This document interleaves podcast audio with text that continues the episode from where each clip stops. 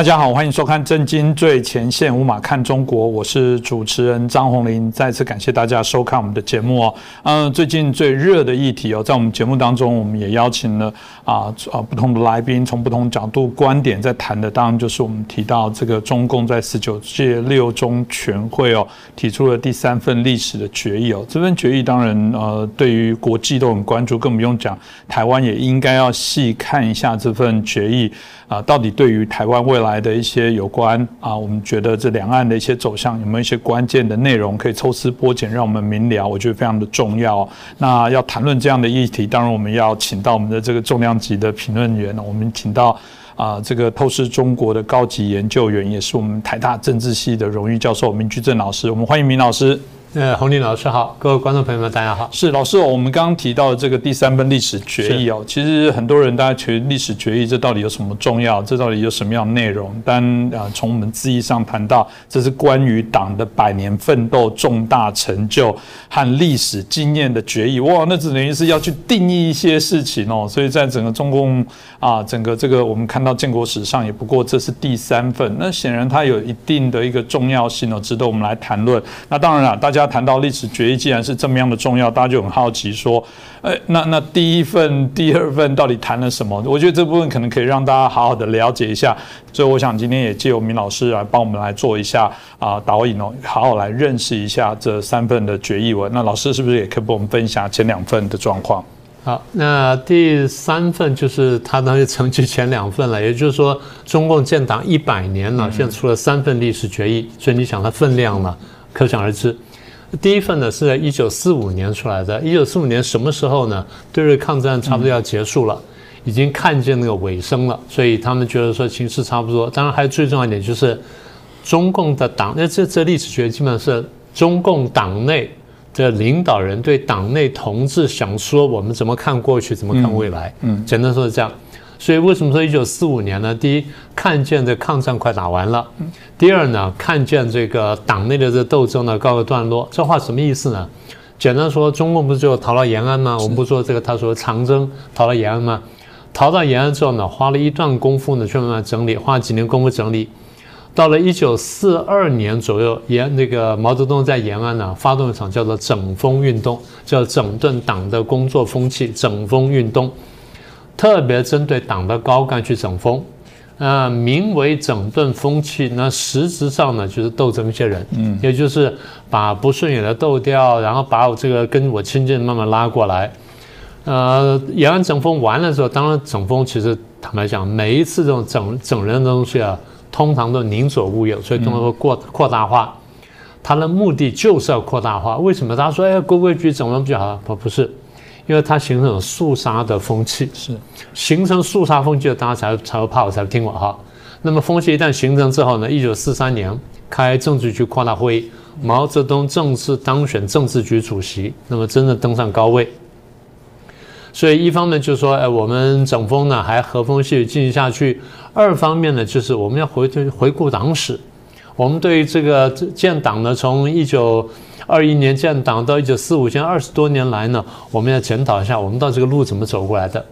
简单说，就是毛泽东认为过去走了很多错路，我们要把这些错路呢揪出来啊，指给大家看，说错在错在哪里，然后还要说呢谁犯的错啊，还有什么呢？还有一些谁现在还在党里面跟那些错的路线跟错人走过一段路的，我们把它指出来。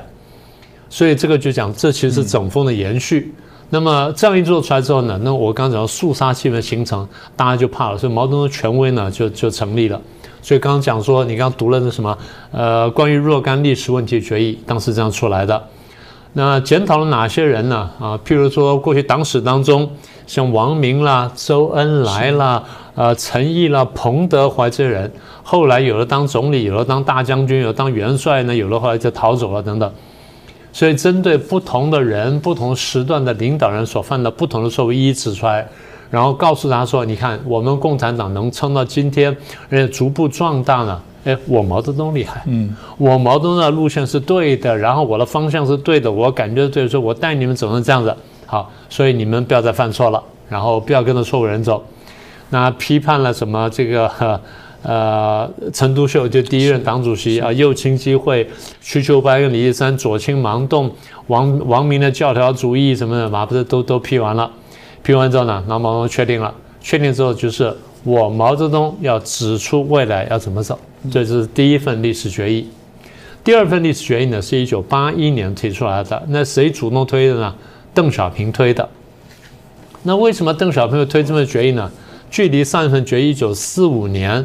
到一九八一年，三十六年过去了，然后中间还有几年的内战，也就中共建党是一九四九年，四九到八一年呢，走了三十二年。这三十二年我们走过来的，同样的有哪些错，然后谁犯的？那简单说就是他们得回顾至少一九四五年打了胜仗，呃，这个二对日抗战完成，然后一九四九年打了胜仗，开始建国，建国以来，那么我们怎么走过来的？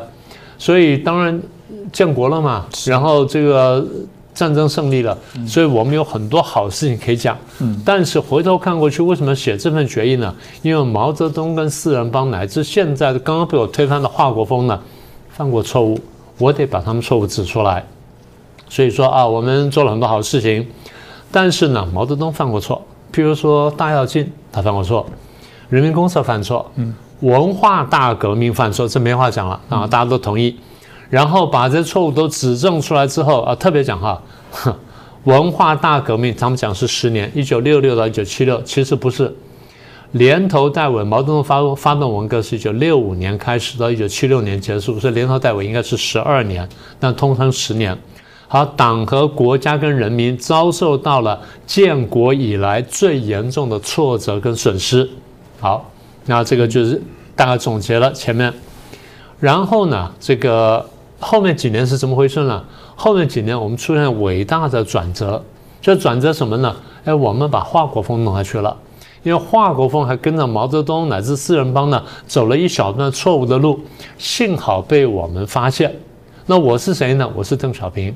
有没有讲的很大声？没有，但我提了一下，我发现了，然后提醒大家，我们看这错误之后，我们怎么把它改掉？所以文化大革命呢，当时是已经敲定转角了，错了。怎么错呢？他这样讲啊，由领导者啊，就是毛泽东，错误发动的，被反动集团所利用。反动集团是什么人呢？林彪集团跟四人帮集团，给党和国家跟人民带来严重灾灾难灾难的内乱。嗯，所以定性了啊，文革是内乱了，是严重错误啊。然后毛应该为这个全局性的、长时间的左倾严重错误负主要责任。但是呢，毛泽东还是伟大的，也就是三七开了。他这个伟大的马克，他是一个马伟大的马克思主义者，伟大的无产阶级革命家，然后又是战略家、理论家。虽然晚年犯了错误，但他一生看过来呢，攻击是第一位的，错误是第二位的。好，所以。这样等于告诉大家说，我们怎么看过去历史？定了位之后呢，我们再说好。那下个阶段我们要干什么呢？我们就不能再搞那种疾风暴雨式的阶级斗争，我们要转进哪里呢？转进生产，也就是用中共的理论来说，我们现在是生产开始落后了，跟社会需求之间产生了矛盾等等，所以我们要把这矛盾解决。那么这样子呢，也就为邓小平说我要开展改革开放什么的，给了一个理论上的一个基础。所以第一份呢，我们刚刚讲了，大概是总结了毛泽东真正掌权以前，共产党犯了犯的错误。那现在在我毛泽东执掌执掌之下呢，呃，党党慢慢走对道路，这第一份。第二份呢，就邓小平呢帮自己平功摆好。所以明白了前两份之后，我们大概心里有谱了。第三份要干什么事情？嗯，就是要歌颂一下习近平的丰功伟业哦。其实从这个篇幅里面看到，对于江泽民、胡锦涛啊这些的部分，大概就一段来简单的介绍。对于习近平呢，用了三段的部分哦，歌颂他九年里面的功绩。有人说啊，这目的当然就是为了呃明年二十大他。破格哦，就改变了制度，要继续连任。作为啊，舍席取谁哦，就是一定非他不可哦，就是一定要啊，这个由席来作为一个重要担任。所以呃，从这部分蛮特别，是他当然也没有特别去否定前两份，因为看起来有些时候还会重新再来检视对或不对哦。老师你怎么看待第三份的这些历史决议文呢？当然，这份答案谈了很多哈，但即便如此呢，我还是看到一些比较不一样的地方。当然，大家看见的第一点就是把习近平呢提到一个党内至尊的位置上，这个从很多地方可以看出来。第一就是你刚刚说的三万多字呢，基本上自吹自擂，呃，讲说中国人共产党是伟大、光荣、正确的，这话就出来了。中共过去呢自吹自擂说我们共产党是伟大、光荣、正确的，嗯，一直这样讲。但是刚刚在这个第二份的那个历史决议当中呢，讲党是伟大、光荣的。没有说正确，为什么？因为文革犯过错，嗯，所以伟大光荣，那正确就不讲了。等到改革开放几年了，大家生活慢慢变好了，共产党又开始讲自己的伟大光荣正确。那所以中共现在呢又言行的时候话一路讲下来，我们又是伟大光荣正确的，嗯，好，这第一个。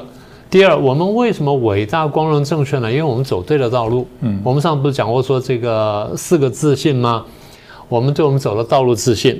我们对我们的理论自信，我们对我们的制度，这政治制度跟经济制度自信，然后我们对文化自信，应该这样说哈，道路跟理论跟制度是一件事情，也就是说认准了，他们认准了马克思主义之后，觉得马克思主义或者说马列主义才能救国，才能救中国，所以这条路是对的。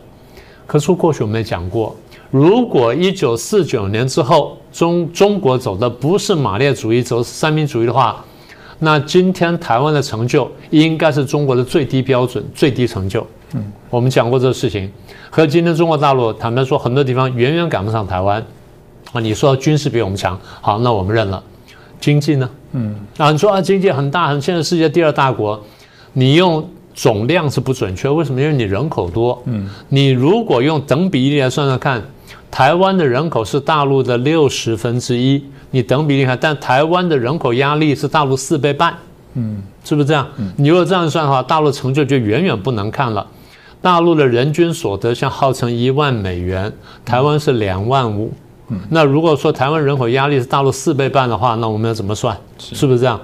所以这个伟大光荣正确怎么说呢？说不过去。他们说，呃，道路正确。我一直在讲，我说你们真的是走错路了。如果当时走的是三民主义道路，甚至是资本主义道路的话，今天会好得多的，绝对不是如此。所以，第一，我们认为道路是错的，但他们必须要强调道路是对的，否则今天就活不下来。所以，既然道路是对的，那它发展出来的理论是对的，所以发展出来的政治经济的制度是对的。文化坦白说，他们没有资格讲的话，他们并没有继承中华文化当中好的部分。中华文化当中好的部分，我们讲的是历史悠久、文化灿烂、敬天畏祖，然后的道德醇厚。今天呢，他们怎么数呢？数不上。他们是继承了中华文化里面比较坏的那个部分，坦白说，所以搞得人际关系非常紧张、非常恶劣，道德下滑。这些将来我们机会再慢慢说。好，那么这是四个自信。第三呢，他们讲说，啊，这里面有三个很了不起人，第一个是毛泽东，那不用讲了；第二是邓小平；第三个就是我习近平了。那你说另外两位有没有提到？提到了，所以提到了这个江泽民的三个代表，提到了胡锦涛的科学发展观。那有人说他原来不准备提啊，原来只准备提说，呃，毛泽东、邓小平之后就是我了。那现在为什么提这两个呢？简单说，第一，这两个人活着；第二，这两个人呢，在党内呢，至呃胡胡耀和胡锦涛我不确定，至少江泽民在党内势力还相当强大，强大到我们现在看到就是人民日报跟新华网呢还讲说，这次这个草案推出来之后，在会上进行了热烈的讨论。然后往往一个人话还没讲完，还没做下去，第二人又举手发言的。中国过去没有这样描述的，所以他虽然描述是一个讨论的热烈，但我们看见什么争辩的热烈。中国党内过去不会这样子，因为你会这样子，通常是什么？我非常不同意这种看法。然后他们说出来之后，代代表们还三三两两在聚在那里，在热烈讨论，表示说有很多很不同的意见。所以我们也看出来，通常这种东西呢。开完会之后，很快公报发出来，其他相关文文件都发出来。这次呢，隔了四五天才发。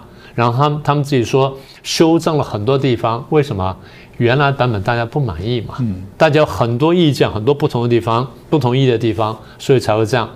所以不同的地方，将来我们还慢慢读，我们还去慢慢找。那现在我们看到什么呢？就是你说的吹嘘习近平。怎么吹嘘啊？我们等下再说。我先说怎么讲习近平的贡献。讲习近平部分用了两千多字啊，我们等下再说给各位听，分成十二个方面去讲。第一呢，党的强化，然后再来经济建设、深化改革、政治建设、依法治国、文化建设、社会建设、生态文明、国防军队、维护国安、一国两制跟外交成就，从十二个方面告诉大家说，我过去干得很好，好。那怎么个好法呢？我们再数一下哈。我们有的时候这些，因为中共的讯息很封闭。所以你用各种各样各样的办法呢，去蛛丝马迹去窥探它，去去抽丝剥茧去看它。我们看到什么呢？在前面的公报当中呢，提毛泽东呢提了七次，嗯，提邓小平提了五次，江泽民提一次，胡锦涛提一次，好，习近平提了几次？十六次。什么叫十六次呢？把前面四个人加起来比他少，嗯，这第一个提名字次数，然后中间的华国锋没有谈，没有提到。胡耀邦没有提，赵子阳没有提，那么也就是说，你们真的是在抹杀历史。照理说，你数党史的话，这些人必须提出来，功过都应该讲清楚，但这没有提，所以抹杀历史。再来，我们看篇幅次数，你刚刚讲说习近平讲了两千多字，对哈？我们来看一下，毛泽东，毛泽东因为他不是分四四大块吗？一个是建国之前嘛，建国之后毛泽东第一段嘛，再邓小平一段，再再来是邓江湖这一段，再来是习这一段嘛，哈。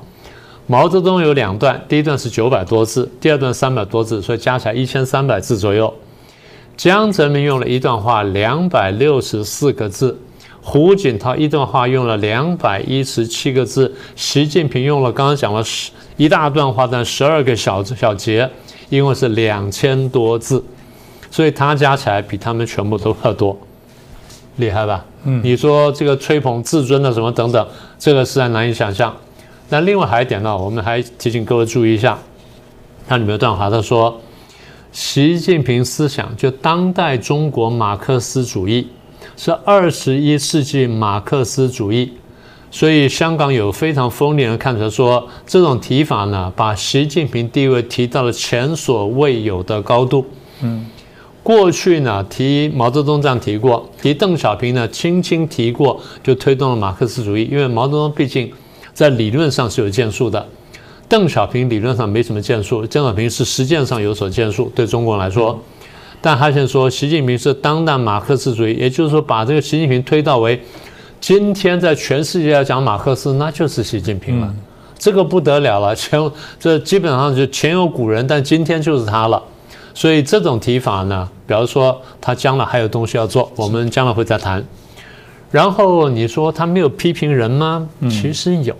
你如果说不仔细读读过去，你是觉得没有，但你仔细读他有啊。读在哪里呢？请各位看了，在公报当中就讲了。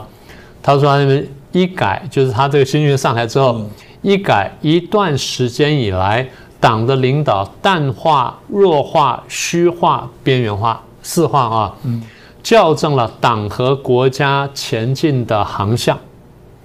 那就是说，有一段时间党的领导虚化了，然后党开始腐败了，然后党的纪律也不行了，有些党员阳奉阴违了，所以这这个拉帮结派了，什么搞团团伙伙，所以这东西怎么来的呢？前面有人犯错嘛，对不对？对，前面有人犯错才才会这样子。那谁犯错呢？他没有名字，但是我们可以读得出来。邓小平搞改革开开放，不搞阶级斗争，追求富裕，固然是吻合人性快速发展，但副作用是什么？道德下滑嘛，贪腐开始了嘛，所以后来才慢慢酿成了八六八六的学潮跟八九的学运呢。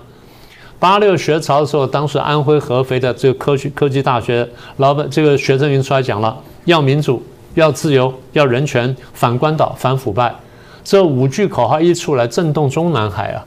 中南海觉得是这还得了，所以把胡耀邦动下去了。所以把胡耀邦动下去，表示说党内至少有人对，有人错吧？好，然后再来，赵子阳也下去，为什么天安门事件？所以党内有人对，有人错吧？这东西你都能算到胡的头上，都能算到赵的头上，还是你多多少少要算到邓的头上？嗯，这第一块。第二块，江泽民执政的时候闷声发大财，官员贪腐呢，从那时候大幅开始，而且那个时候经济开始好转，大家有钱可以贪了，之前是没有钱可以贪。胡锦涛上台之后呢，当了儿皇帝，所以很多事情呢有心无力，做不到那里。所以最后就是党的领导被放松了，所以翻来覆去，习近平真的想讲谁？他真的想讲的就是邓小平有错，胡锦涛是无能为力，但是错呢错在江泽民。他真的想讲这话，但能不能大指呢？不能大指。为什么？第一，江还活着；第二，江的派系人呢实力依然雄厚。不是说了吗？在会场上面、会场外面，大家还在议论纷纷嘛？议论纷纷就是有不同的意见嘛？那不同意见是什么？就是你说的东西不对，我们不爱听，或者我们反对嘛？就这意思。所以他其实是不点名的批评了两个人呢，重重批评了江泽民。那么习近平，所以他要纠正东西，怎么纠正呢？我就加强建、加强党建，就党的建设啊，加强党建。所以我们看到这几年来逐渐收紧、收紧，这个决议也好，或者这个公报也好，他说的他解释就是。我习近平上台之后，为什么突然之间又收紧了整个发展的方向？所以这是这个公报呢，他要表达的真正的意思。嗯，这个从公报里面，当然大家很关注，尤其台湾的朋友在关注，就是对台的部分哦，大体就是老调了，就是说这个啊，坚持这个九个公司一个中国原则，坚决反对台独之类的一些说话的话词啊。那刚刚也提到过，其实对于一些重要重大的事情的界定。嗯，如果你没有细看，可能不会太清楚。那比方香港议题，他是有提到，提到的部分有点暗示说，好像有点拨乱反正那种味道，说，哎，我还要还要当做做这个手段，看起来香港是慢慢渐入佳境这样的感觉。有人就说，哎，这是不是在暗示这是一个好方法？未来其实对台湾也应该用这样的方法。以前顾虑太多，国际社会其实不会声援来叫一叫。呃，不要说我们中国纸老虎，西方社会可能也是纸老虎之类的。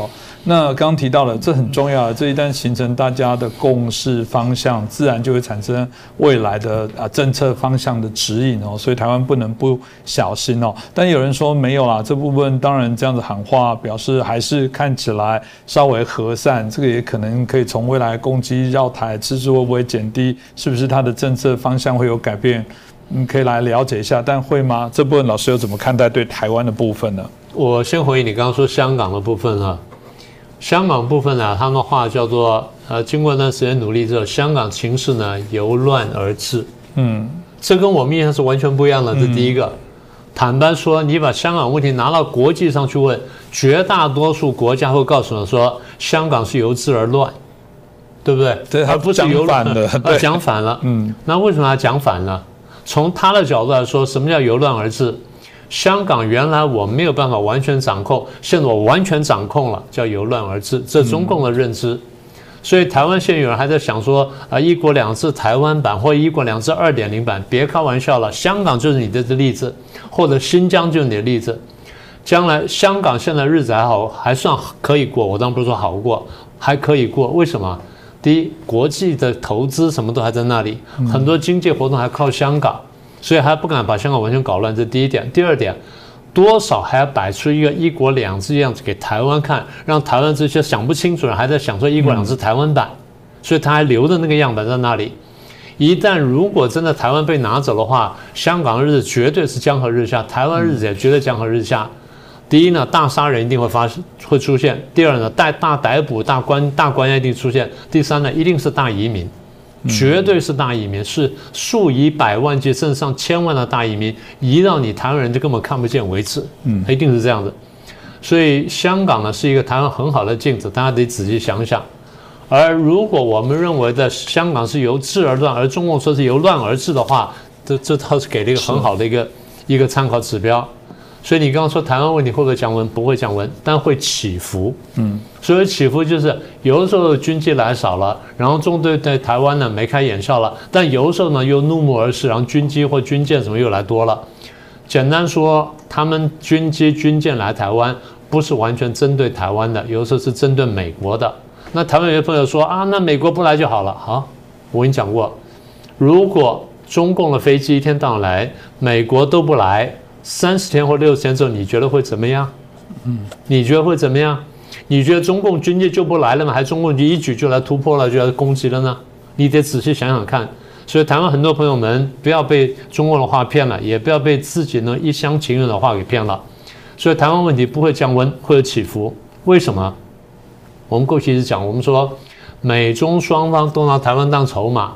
所以，既然这筹码这么好用的话，那么中共也要用，美国也要用。所以，台湾问题变成中共跟美国斗争的重要焦点嘛？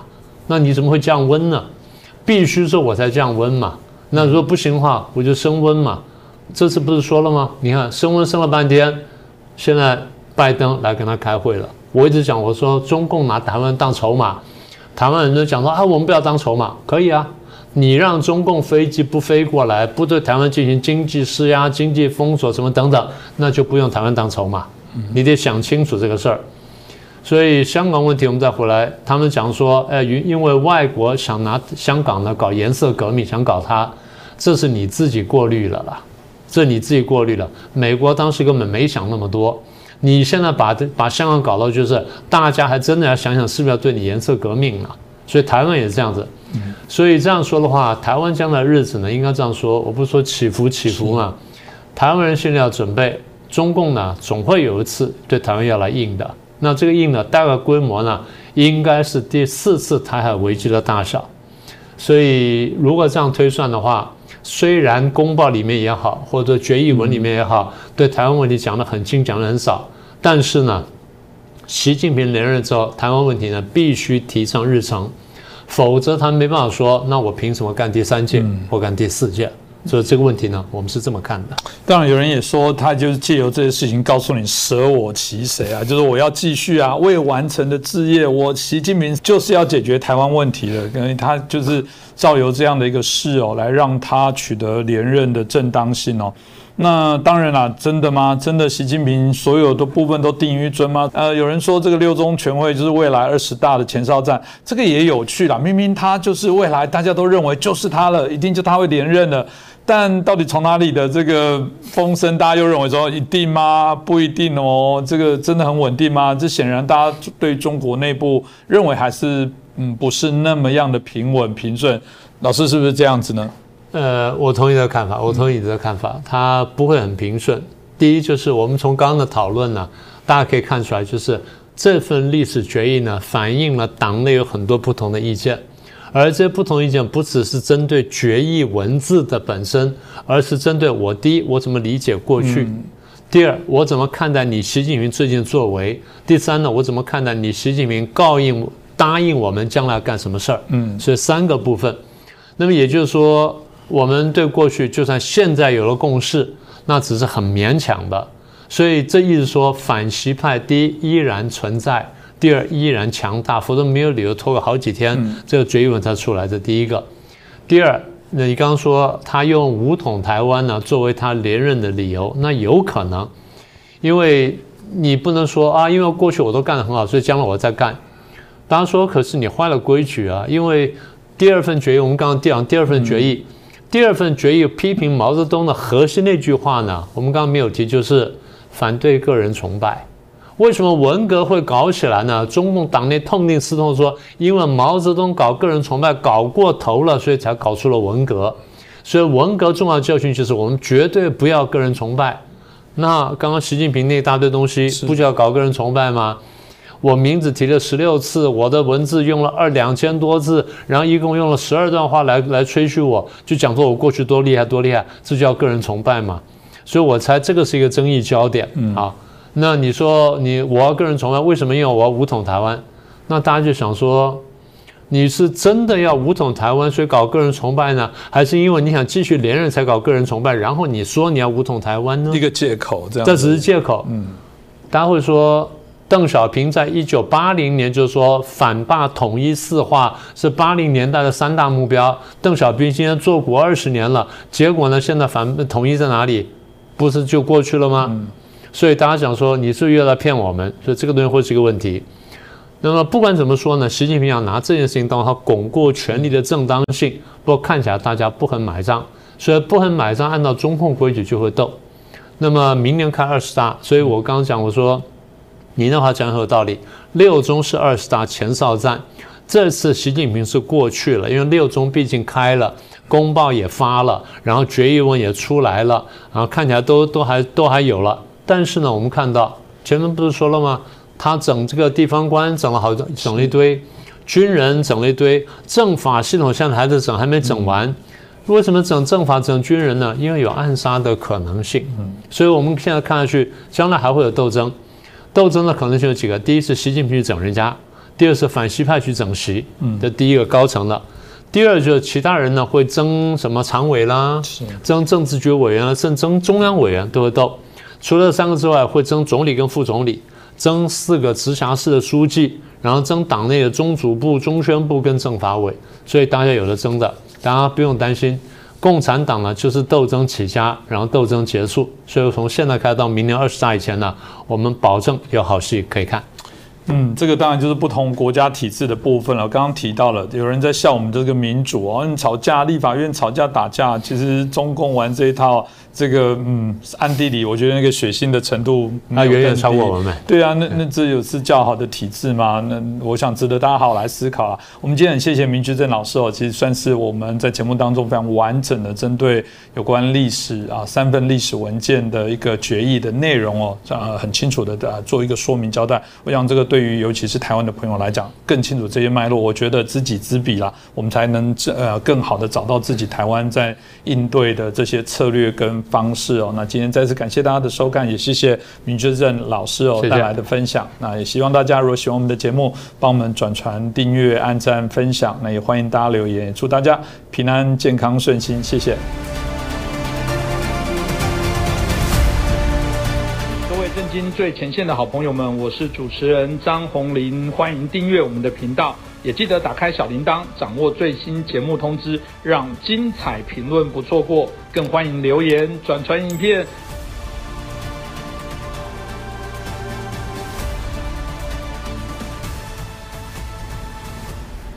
大家好，欢迎收看《震惊最前线》，无马看中国，我是主持人张宏林。再次感谢大家收看我们的节目哦。啊，最近最热的议题当然就是拜登跟习近平的拜习的通话啊。从拜登今年元旦就任以来，这啊有两次的一个通话。这一次大家都很好奇，整个讨论到底是雷声大雨点小，还是中间这个真的有一些实质的一些共识哦？大家当然不免好奇哦。所以，我们今天啊节目当中也好好来带大家了解一下这个议题，到底这个拜习会。里面啊有什么我们值得来关注的面向跟点哦？那今天很开心邀请到我们啊旅美学者啊刘仲进啊老师哦，同时我们昵称他也是阿姨哦，那我们就请他跟大家问候一下，阿姨你好，你好。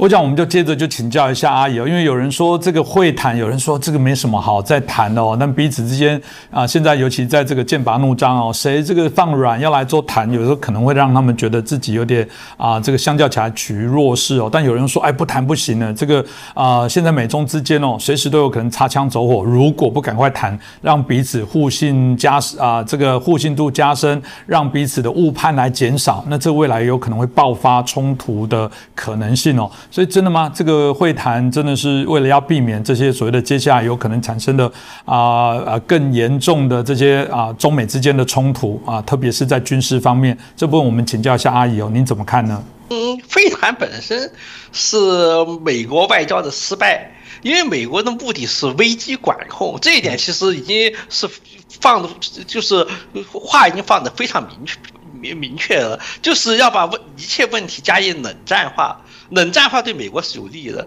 因为因为它可以不冒战争的风风险啊拖垮中国。他的的原话大致上就是说，要对危机加上栏杆，就是说要防止危机失控，要像古巴导弹危机和苏美几十年冷战那样，把问题是存在的，而且是无法解决的。但是我们可以对危机加以管控，使危机处在可控范围之内。危机处在可控范围之内，一切都会按照美国的心意走下去。但实际上这个目的并没有达到，实际上发生的事情只是个人说个把个人的话说了一遍，说了一遍以后就等于说是，呃，不同的对抗立场，按说是应该导致撞车的，但是根据冷战经验的话，呃，截然相反的立场，从柏林危机封锁柏林开始，的到古巴导弹事件，这一系列危机都是。如果双方都按照自己既定立场去做的话，那么必然会正面冲突，就可能爆发核战争。但是由于危机管控体制的存在，局面始终停留在半战争边缘。如果在按照第一次世界大战以前的规矩的话，那肯定是早就打起来了。因此，美国是根据这个成功经验，准备用类似的方法来对付中国。就是说，其实双方没有增加任何新的信息。呃，要说的话。不用现在来说，也不用国家元首出来说，我们早就知道了。相应的法律与台湾关系法什么什么的，或者说是中国方面的什么什么立场这些东西，大家早已经说过几千万遍了，而且不是现在说，是几十年以前就已经说过几千万遍了。呃，这根本用不着总统自己再出来说说，出来说的目的是什么？就是要建立危机管控机制，避免事情局面失控。但是这一点并不符合中国的希望，所以所以习近平的说法实际上就是。否定危机管控机制的可能存在，而且把危机管控机制不可能建立当做他的主要筹码，这是弱势一方的主要筹码。因为弱势一方的博弈策略不是争取胜利，而是让你的日子不好过，让你没有办法心满意足，就是说把盘子打烂。这是苏联。没有采取博弈策略，因为苏联相对来讲的话还算是一个强者，他有很多东西可以失去，所以他可以建立危机管控体制，建建立危机管控体制都可以防止自己失去自己原有的东西。但是如果按照这种方式去走的话，那就是等于是中国就已经是事先就已经是输掉了。建立危机管控体制的话，就拔掉了中国唯一的筹码，就是。呃，鲜花智人的战争这个筹码，这使得中国的所有威胁都失去了可信度，局面将会变成慢性的消耗，慢性消耗结果将是不利于中国，因为中国是以自己一己的资源在跟全世界对抗，随着时间推移的话，局面将会变得越来越不利，所以中国要保持局面的不可预测性，不能让我形成用对付苏联办法来拖垮中国。但是美国也并没有什么回旋余地，就是，呃，美国拜登政府执行的不是拜登政府的政策，而是所有美国政府自古以来一直执行的政策，呃，没有任何政党轮替可有可能改变这个政策，所以他也就公开说明说是他只能够执行与台湾关系法和相应的一些政策，这个政策。几十年来就没有变化过，他也并不处在可以修改这种政策的政治地位上，没有任何人能够修改这种政策。这是两党一致执行、长期执行的政策。要挑战这个政策，只能通过战争。而战争按照传传统的方式，就是说必须是有能力推翻美国霸权的的才的角色才能够发动战争。但这样的角色不存在，中国也不具备这样的实力，因此中国只能进行破坏性的战争，就是蒋介石抗战那种。进行战争，那那种类型战争，就是明知道不可能打赢，但是宁可自己不不能打赢，也要破坏对方图谋，以免随着时间的推移，满洲国建设渐渐有了规模以后，满列强早晚会慢慢承认满洲国，于是一切都常态化了、正常化了。提前发动的战争可以阻止满洲国的合法化，即使会把中华民国自己打烂也没有关系。这是习近平所和蒋介石处在自己自身处在弱势和硬实力无法在短时期内对对对赶上去的基本盘的情况之下，能够打乱现有国际体系，避免对手对方获得成功的唯一办法。呃，他他只能够指望 A，希望你为了避免鱼死网破结局而不要继续做下去。B，你。这一点没有什么指望，你还是会继续做下去的，所以我就真的给你一个鱼死网破。我我虽然死了，但是我也让你的图谋不能成，我也打烂了你原来的图谋。而后面这种结局其实是早晚就会发生的，就像九一八事变以后，所谓的呃，当时还是五至五官的史迪威将军说就说过一句话：中国政府既没有战争的能力，也没有和平的资本。这就是习近平今天的处境。今天的台湾就是当时的满洲国，没有战争的能力是很显然的。你开战是必败的，没有和平的资本，是因为如果你承认了和平的必要性，那么推翻北洋政府就变得毫无理由了。推翻北洋政府的理由，正是因为北洋政府维护条约体系对帝国主义妥协。如果你上台以后被比北洋政府妥协还厉害的话，那么整个北华和国民政府就失去了合法性。根据类似理由，中国共产党也没有办法。后退，那么你只能打场必败战争。实际上能够达成的，就是，呃，成唯一成就就是目前此时此刻，我们还能够通过一些小的发去性的行动，比如说，向两国记者开放一点空间，或者说是让金融家经营几个小小小的项目之类的，诸如此类事情来调一下情绪。在局势最终决裂以前调节下情绪，就这种做法就是相当于是一九三三年北京和和沈阳之间铁路恢复通车，这并不意味着中华民国政府已经准备承认满洲国的存在，也并不意味着日本帝国政府已经决心放弃满洲国，只是在根本问题无法解决的情况之下，搞一些局部的做法来缓缓缓解气氛。战争什么时候爆发，谁也不知道。会能不能避免是不可能避免的，具体因为什么事件爆发，现在还谈不上。呃，铁路通车或者是开放记的只是表明战争还不会在一九三三年爆发，也就是说战争还不会在二零二二年爆发，仅此而已。但它是必然要爆发的。延续刚刚的题目，我想也请教一下，因为这次的一个所谓的会谈里面有谈论到战略哦，特别是谈到的当然是军事上战略的角度哦，因为我们都知道啊，过去美苏哦在做这个军事的竞赛里面，他们彼此当然有针对包含核扩散、包含很多的军事发展的一个限制啊，当即便到现在的俄罗斯同样也是如此，所以在这次谈论里面啊，据称也有希望中国加入这有关军备相关大家互相的一些限制哦，中国。当然说，哎，比起你们两个大国，我们是小巫见大巫。某种程度当然是软啊啊，这个给了一个软钉子哦，就是说觉得嗯不需要，我们也也不想这么来做。那显然中国的企图啊非常的明显。这部分当然就是说，如果这样的发展下去，有可能未来的冲突哦啊无可避免。这冲突当然甚至呃有可能是啊这个不能避免的，有可能发生一些战端哦。那这部分这样的说法，这样的角度，阿姨您认为如何呢？中国。是，它存作为一个国家的存在，跟威斯塔法利亚体系本身就是不能相容的。中国存在的不止什么？是恢复，呃，历史上曾经存在过的以以大清帝国为最后一帝国的中亚诸帝国。这个帝国在过去的长期几千年文明史当中，是自外于以地中海为中心的国际体系。因此，它可以自称为是中央王国和世界上唯一的的超级强权，这就是习近平所说的“我们只是要取回自己原有的国力”所包含意思。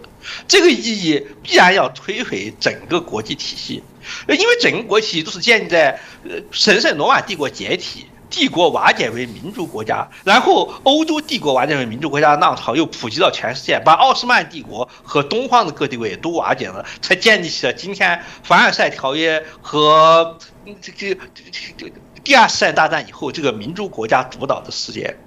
在民族国家主导的世界当中，重建帝国是必然会引起战争的。但是这却是中国存在的根本目的，也是中国共产党存在的唯一依据。中国共产党，它的其实是共产主义在中国，中国不重要，共产主义是全世界的，只是碰巧在中国有个支部。但最终随着国际共运的失败，最终变成了中国的共产主义政权。它的理据就是，除了共产主义这政党中国共产党以外，没有任何其他政治力量能够恢复和维持中国。呃，大清国被中华民国取代以后，中华民国在北洋政府的手里面已经有目共睹的走向四分五裂，他再也维持不住一个中央政府。袁世凯到段祺瑞到吴佩孚，中央政府越来越弱，最终在张作霖的手里面，呃，变得完全无法维持。各省军阀自己只结成一些结结成七省联盟、九省联盟之类的，像中美联合省和危地马拉这一些小国。呃，如果没有共产国际进一步干涉的话，中国必然会完全成为中中美洲和奥斯曼帝国留下的中东各小国这种局面，而国民党建立了一个不彻底的列宁主义专政，又很快的把满洲国丢掉了。只有铁一样的列宁主义专政，才能够恢复大清国的版图，进而。所谓百年国耻看延安，就是呃从从延安产生出来的中华人民共和国才能够恢复大清国的版图，以及及历代中华帝国的历史荣光。这个理由使得中国共产党在国际供应垮台以后，仍然能够在。中国能够能够在大清国的遗产当中存在，因为没有人能够提出在中国共产党解体以后还有任何维持大清国遗产的机会。而中国如果解体成为奥斯曼帝国以后的巴尔干各国和中和叙利亚、埃及等近东各国，那他显然永远也不会恢复汉唐荣荣光了。谁也不能指望凯末尔的土耳其或者埃及、叙利亚或者罗马尼亚或者保加利亚能够恢复奥斯曼帝国和拜占庭帝国的荣光。因此，中国共产党的统治和中国。作为帝国的存在是二而一，而两者都跟国际体系存本身不能相容，所以维持中国的存在和实现中国的中华民族的伟大复兴，已经内在的隐含了战争。只是由于中国自身实力的虚弱，所以才没有把这点兑现出来。等到中国的实力逐步充实的时候，战争终于会来临的。呃，从中国自身角度来讲，放弃自己存在的理由，就等于是把自己送上了前苏联曾经走上这条解体之路。这是绝对不可接受的。而习近平在党内上台本身就是为了避免这条道路，因此他唯一的选择就是赌下去。要么国际社会做出让步，要么这个让步就实际上就意味着解散，不仅是后那后冷战系国际体系，而从威斯法利亚以来。根深蒂固整个国际体系，所以它实际上是不可能做到的。不仅是美国不可能做到，即使现有的国际体系的最强国是苏联或者是俄罗斯或者印度的话，这种事情也是不可能做到。冲突终归是无法避免的。第二就是双方的最终实力较量，实力较量以后，呃，谁的体系具有最终的正义性和合法性，最终都会通过战争和神裁做出答复。这样。呃，执行这条路线的当局自身的政治地位才能够稳固，就像是吴佩孚和袁世凯在北京城坐稳江山，蒋介石在重庆却能够坐稳江山是一个道理。蒋介石到了重庆，尽管他丢掉了更多的国土，但他证明了他是中华民族唯一的合法领导人。李宗仁、汪精卫和阎锡山绝对不能跟他竞争的，以前的袁世凯、吴佩孚也就再也不能跟他们竞争了。所以，习近平即使把中国全部打烂了，退到秦岭山洞去，他也必须把这条路线坚持到底。这条路线是他本人巩固政治地位，也是中华民族维持其政治生存的唯一途径。呃，这这条道路的必然失败，根本上就是因为民族国家的世界容不下一个奥斯曼帝国，这像欧洲不可能再容纳一个神圣罗马帝国一样。无论是中国共产党还是他任何政治力量，坚持恢复大清国的版图和帝国的历史荣光，都不可避免要造战争。就像希特勒要建立第第三帝国，恢复第一帝国和第二帝国荣光，必然要破坏欧洲国际体系以及战争一样。这能够修改的只是细节。从他习近平自己角度来讲，他也只是把他。上台以前就已经委托给他的历史任务付诸实施而已，在这个付诸实施的过程中间，他自然而然的要肃清妨碍他集中资源。执行政策的若干反折，这在这个过程当中，内外政策必须协调配合，他也必须向全党全民证明他推行这条政策的合理性，以及你们所做出的牺牲，归根结底为什么是不可避免的。在这个过程当中，他当然要进行相应的操作，内外并举相应操作。一方面确定自己在党内的第三代历史地位，第三个历史界历史地位；一方面对外宣示他自己承担的不仅是对党承担的使命。而是对中国作为一个帝国承担一个历史帝国和富有历史使命的的的就就呃古老文明所承担的任务。这个任务是他早在拜登上台前就对川普曾经说过多次。对于川普来说的话，听到这些话肯定是非常莫名其妙的，因为他并不是在跟中国讨论到底是埃及文明古老还是中国文明古老，但这些这这一点对习近平却是极为重要的。是他自身存在和中国共产党存在的根本所在。这次的啊拜席会当然还有一个非常重要的观点，就是对于台湾的议题哦来做讨论，这也是台湾的朋友非常的关注哦。那当然，因为彼此并没有一起开记者会，是会后大家各自啊发表新闻稿，或者是啊做这些相关的一些论述的一个呃说明哦。那我们看到中国当然就说，哎，美国同样的重申一个中国的立场，然后反对台独啊，借此来提醒哎台湾岛内的这些台独分子啊不要太嚣张。当美国的部分哦，嗯，是他。也还是说过维持过往，希望台海维持这个现状，维持和平。当然也提醒这中国不要做这个啊啊挑动这些事端。后续的采访说啊不支持台独，可是某种程度他说台湾是独立的事实，那甚至也提到台湾必须由台湾的人民啊来做决定。嗯，这蛮有趣的。为什么有两套剧本？是这个有人说谎，还是大家各自解读不同，还是两个在创唱双簧哦？这部分啊，阿姨您怎么评析呢？呃。实际上，台湾独不独立是台湾内部的党派斗争的问题，对美国是没有影响的。就是与台湾关系法并不关，并不管台湾自己把自己叫什么名字，或者让什么政治力量当权。它实际上就是说是，无论你内部如何处理，台湾本身的国际地位。通过二战以后旧金山条约、台北条约和冷战结构形成地位就是这个样子。这个结构只能够通过战争才能够推翻。呃，在没没有战争情况之下，在外核不变情况下，你内部的政党轮替或者说是呃改改改号易制这些事情。并不影响台湾这个实政治实体在国际上的地位。只有推足以推翻二战结果的战争，才能够打乱原有条约体系。而美国任何政党和政治家也不处在可以修改这种地位的合理的位置上。这些其实都是早已确定的。呃，只不过这因为台独是一个文学修辞，任何东西都可以说是台独或者不是台独。而中国方面是通过柔性的方式，也就是。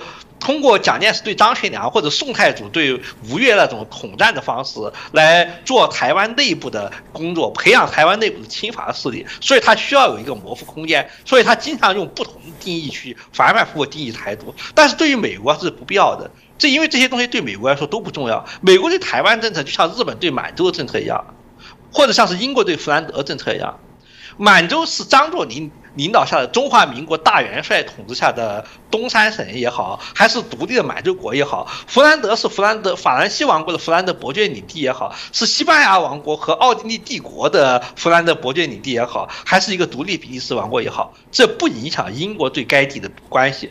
如果中华民国承认日本在在该地的特权的话，那么它是中华民国的东三省也没问题。呃，就如果满洲帝国宣布独立，从中华民国独立出来，而仍然能够维持日本在当地条约权的话，那么满洲帝国独立也是没问题的。无论是张作霖还是满洲帝国，反正他不不会容忍任何人越过山海关就是了。英国对弗兰德政策和美国对台湾政策也是这个样子的。你是中华民国在台湾的流亡政府，是中华民国带台湾，还是台湾共和国？这个不影响美国依依依靠二战结果和形形形成的相应的外交结构，把台湾无论是作为中华民国一省的台湾，还是中华民国在台湾的过状态，还是台湾共和国，这这是是美都是美国二战战利品的一部分。对于中国来说，这个名分极其重要，但是对于美国来说，这是一点都不重要的。就像是对于英国来说，弗兰德是伯爵领地还是比独立的比利时王国，对英国来说一点都不重要。他要的是守卫英吉利海峡和北海安全这个事实。但是对于神圣罗马帝国、西班牙和法兰西大陆国家来讲的话，因为他们只是名义上的宗主国，对于他们来说，比利时是一个是不是一个独立国家，可能就是相当重要的。同样，对于蒋介石和袁世凯来说，满洲虽然事实上是站在日本人手里面，但是名义上有没有建立一个独立国家，还是相当重要的。呃，双方的立场不同，强弱不同。弱是一方，希望如果能够保存一个名分，将来也许有朝一日，呃，这这形政治形势改变的时候，我们不再是弱者的时候，也许我们还有收复的希望。例如，大清国在大连和香港都留了一个尾巴，就是香港的九龙城寨，就是希望将来为收复香港和大连留下的尾巴。这这虽然这个尾巴到最后没有起到什么作用，但是也可以看出当时外交家打心里面的的筹划是怎么样的。这样的筹划对于控制事实上控制大连和香港的英国和日本来说，基本上是没有发，基本上是没有任何影响的。从这一点上，你也可以看出中国作为帝国历史帝国的。继政治继承者和现代国际体系是怎样的格格不入？他是在被迫接受威斯特伐利亚条约以后的现代国际体系的同时，私下里仍然在念念不忘的试图等待有朝一日条件允许的时候重新恢复帝国的荣光。所以这个矛盾是源远流长的，时间比中国共产党统治中国的时间还要长。因此，最终也只有通过战争来判断这复兴帝国荣光道路到底走不走得通，否则的话，仅凭口舌和理论上论证是不足以促使大家放弃自己原有的路线的。这次拜习会之后，大家当然都有各自的解读哦。那其中我们看到《华盛顿邮报》的专栏啊，导师提到一件事情，就是有关明年哦，也就二零二二年的二月四号的。啊，北京冬奥，有人说啊，这个可能美国会借此机会来对中国施压，然后来啊，透过这个啊西方国家的一个啊联合抵制啊，要求中国做一些改变。而中国当然，我相信他也努力的想要来做一些反制，这毕竟是他一个啊举办国际赛事，是一个展现民族这个啊这个厉害了我的国的一个非常好的一些机会哦。所以这到底是真的有可能西方国家会做一个全面的一个抵制，还是说运动员会去？但是是这个有关这个高官哦，就是代表性的层级会降低。这现在当然还有很多不同的说法，毕竟还有一段时间哦。那显然各自会透过这样的一个国际赛事来做一些啊角力哦。那针对这个议题啊，我们也想请教一下阿姨，你怎么看待这样的一个状况？嗯，对中国来说，这无非是证明帝国主义亡我之心不死，他必然要通过新疆、西藏、台湾或诸如此类问题。给中国恢复帝国之路、恢复帝国光历史帝国光荣的道路上制造障碍，所以从根本上讲，中国绝无可能作为国际体系的普通一员，作为一个普通的正常化的民主国家参与这个国际体系。参与这个国际体系，必然就会导致中国解体。中国怎样才能够避免他们抵制呢？像苏联撤出阿富汗一样撤出新疆，那就是意味着放弃大清帝国历史遗产。直截了当说，这跟台湾问题一样，就等于说是要中国放弃它作为帝国的身份，这就是要中国解体，像苏联一样解体。而中国崛起正是为了恢复帝国荣光，避免遭到苏联下场。这只是强化中国对西方国际体系的根深蒂固的不信任。所以，无论西方国家采取什么做法，不采取什么做法，都只会坚定中国。在西方国际体制外，另外搞自己一套，在实力和机会允许的情况下，推翻这个对自己不利的、内在的隐含的要求中国解体的这个国际体系的决心和意志。是我，我想这个也谢谢哦，我们啊，这个今天哦。啊，阿姨有针对我们有关这个拜习会之后的相关的一些内容，我们当做了一个相对的一些评析哦。啊，这后续当然我们刚刚提到了会有许多的一些啊持续的一些发酵，因为一个会谈完，当然现在有些还在各自解读哦。那有些解读之后，有人会在做追问哦。当然，像拜登就不断的持续在被追问里面，大家认为不妥、不清楚或者好像模糊的部分。那中国的部分，当然我刚刚提到了，它毕竟比较是威权封闭式的，这个只能由他们中国的官媒里面所提到的东西，大家再来做一些了解。不过至少可以确认的哦，啊，随着这个啊北京冬奥的时间的到来啊，大家各自当然想握有一些筹码来做这所谓的国际上的这些角力哦。我认为它当然不会停止哦，这也是啊从某个角度来说啊，我们在节目当中很明显的可以感受到这几年在国际关系，特别在美。中的相互的一些关系，都占了全世界很多国际新闻非常重大大的一些版面。那当台湾啊，又在其中是扮演啊非常关键的啊，我们认为是一个非常核心的议题的一个角色哦。台湾怎么透过这个局哦啊，去找到一个更好的一些方式跟定位哦？我想这个也是我们持续努力都可以探索。这个未来也可以请教一下我们阿姨哦。如果就啊这个美中在博弈的过程当中，有人都说台湾是一个中间的小国啊，甚至。是两只大象在跳舞中间的老鼠哦，怎么样这个不被踩死？怎么样可以找到自己更好的定位？透过现在啊整个啊外显的在讨论台湾、台讨论台海的议题的时候，可以找到我们自己最理想的一些定位，争取最有利的条件哦。这我想我们会持续走。那我们就再次感谢我们阿姨接受我们的访问，谢谢大家。